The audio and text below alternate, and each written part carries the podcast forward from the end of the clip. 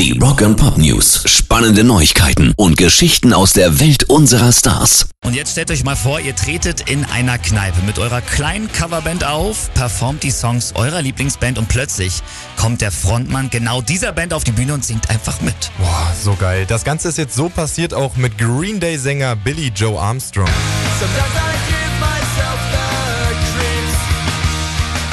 Eine kleinere Londoner Band, die hat sich in einem Pub mal an Basket Case rangetraut und ihr Glück war, dass es die Lieblingskneipe von eben Green Day war. Billy Joe einfach auf die Bühne geklettert und hat mit den Jungs auch noch ein paar Zugaben gespielt. Richtig coole Aktion. Rock and Pop News. So, und jetzt wagen wir schon mal einen kleinen Ausblick. 2024, nächstes Jahr, da feiert das Oasis-Album Definitely Maybe schon das 30. Jubiläum.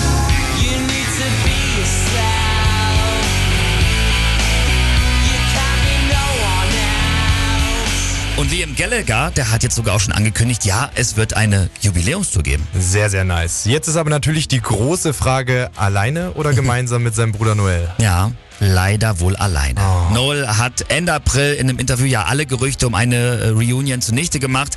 Immerhin können wir uns aber auf ein paar neue Versionen der Songs freuen, denn in den Archiven wurden wohl ähm, einige einige Songs gefunden, das war verloren geglaubtes Material, zum Beispiel Live-Akustik-Versionen von Slide Away und auch von Supersonic. Ich bin mal gespannt. Rock'n'Pop News. Und wir haben ja auch eben im Web Insider schon über unser ESC-Debakel geredet und auch über unsere Vertreter, äh, nämlich die Band Lord of the Lost. Blood